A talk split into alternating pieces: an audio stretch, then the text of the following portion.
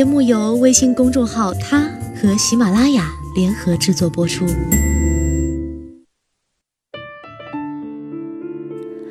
Hello，大家晚上好，欢迎收听今天的他，我是子轩。今天给大家带来的是来自反高潮的朋友圈的负能量。只要你过得没我好。最近越来越多人不玩朋友圈了，因为他们说发什么都不对。发出去旅游的照片，大家觉得你在炫耀，还不如发在马蜂窝那些论坛里，一群人讨论心得，也没人觉得你怎么样，甚至还会收获不少点赞。发点跑步健身的，有人说你三分钟热度坚持不住，瞬间打击你的信心，还不如慢跑群里那些不认识的人来的正能量。所以很多人回归微博。在没有多少熟人的地方发表着自己的喜怒哀乐，或者去知乎、去豆瓣、去论坛抒发自己，原因很简单：陌生人之间容易产生赞美，而熟人之间，除了上一代长辈外，最容易产生的就是嫉妒。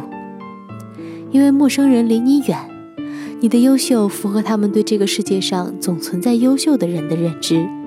可以平静地接受，甚至成为学习的榜样；而熟人离你近，你们成长经历类似，你的好容易变成一种讨厌的镜子和参照物，反射出他们过得不好或者失败。很多人本身就缺乏真诚为别人鼓掌的大气，更何况没有比较就没有伤害。当你表现得太好，你和你的朋友之间产生的绝对是嫉妒。多于赞美，大多数朋友更愿意与你共患难，少数人才有能力和你共享福。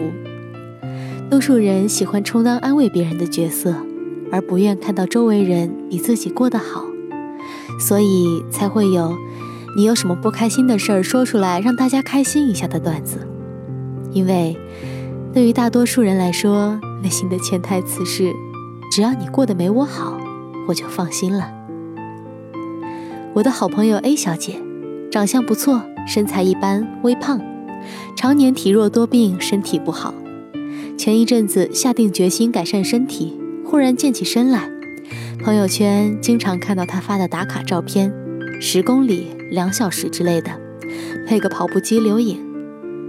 这两天她和我吐槽说不开心，我问怎么了，她说，因为每次发完朋友圈，点赞的人不多，留言的倒是不少。但以冷嘲热讽居多。太阳打西边出来，你还健身了？肯定坚持两天你就坚持不住了。去健身房就是为了和帅哥偶遇吧？别练了，挺累的。这玩意不是练出来的。减下去多少了？啊，还一百以上呢？那你都练啥了呀？最让他郁闷的，发出这些留言的人，其中不乏自己平时特别要好的闺蜜和信任的人。后来，他渐渐的不发朋友圈打卡了。很多人问是不是坚持不下来了，说你就三分钟热度吧，他也没有回。近几天见到他，红光满面，整个人瘦了好多。本来长得就不错，这下瞬间变大美女的感觉。我问他，原来你一直在坚持啊？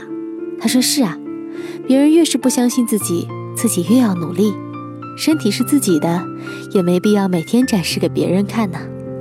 他说：“当你发自己好状态的时候，大部分人都是冷冷的，漠然不感兴趣的。一部分关系不错的朋友会用段子来挖苦你，让你哭笑不得，也说不了什么。大部分时候，没有人愿意看你过得好，更没有人喜欢看过程，所以也就没什么可发的了。”再后来，他发了一张身着马甲线在户外跑步的照片，美得不像话。朋友圈那些说风凉话的人再也没留过言。我想要和你分享一份喜悦，却被看成一种炫耀，这确实是件让人落寞的事情。另一个故事，前同事辞职前专心在家考公务员，连续两年没考上。每次考完时到单位都有人热情打招呼，然后问一句：“考上没啊？”同事一般都很郁闷地说：“没有，差几分就。”对方总是安慰说：“没事儿，明年继续呗。”两年间，各种同学同事都超级关心他考试的情况，直到去年他提出辞职，因为考上了。结果那年成绩公布后，往年经常关心他的同事朋友们，没有一个再问他了。做了公务员以后，他变得稳定了很多，也有了小孩儿，成家立业，幸福美满。我替他高兴的同时，有次和他聊到考公务员的艰辛，他说。其实他早就发现，以前他的同事都比他着急分数什么时候出来，每次都怯怯的关心询问。其实并不是真的想关心他，而是他们早知道没考上，所以一个个凑上来看他笑话。当他真考上了，没笑话可以看了，自然没人再问了。没有人真的关心你是不是考上了，他们关心的。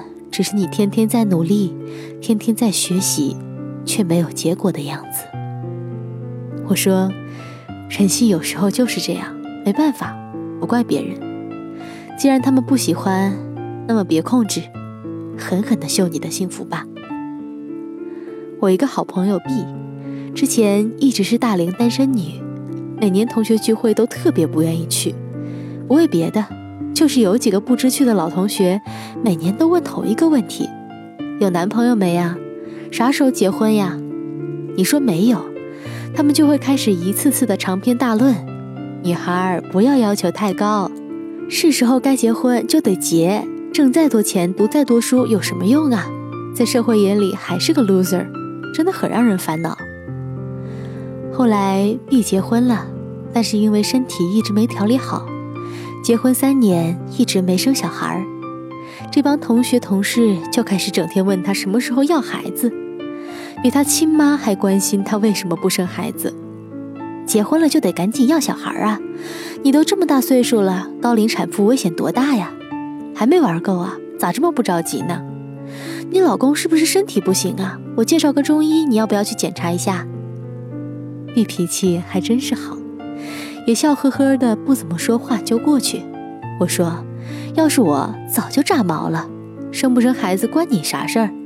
明明就是打着关心的旗号看笑话。”今年她生了一对双胞胎，母子健康。休完产假回来，他说那些曾经最关心备至的同学同事全都不见了。对了，也不能在朋友圈总发小孩照片，人家烦着呢。哼。他总结了两句话给我，让我颇为震动。关心是因为想嘲笑你，不关心是因为嫉妒你。这里面有你的故事吗？看完这些满满负能量的感觉，别说是我们把别人想得太坏，或者交友不慎。想想你小时候，是不是自己迟到的时候，盼望大家迟到都会少一些处罚？自己得到了三好学生，盼望别人不能得到小红花；自己考试名列前茅，巴不得大家都职场呢。人性总有阴暗面，跟是谁没关系，不必上纲上线，知道了就好。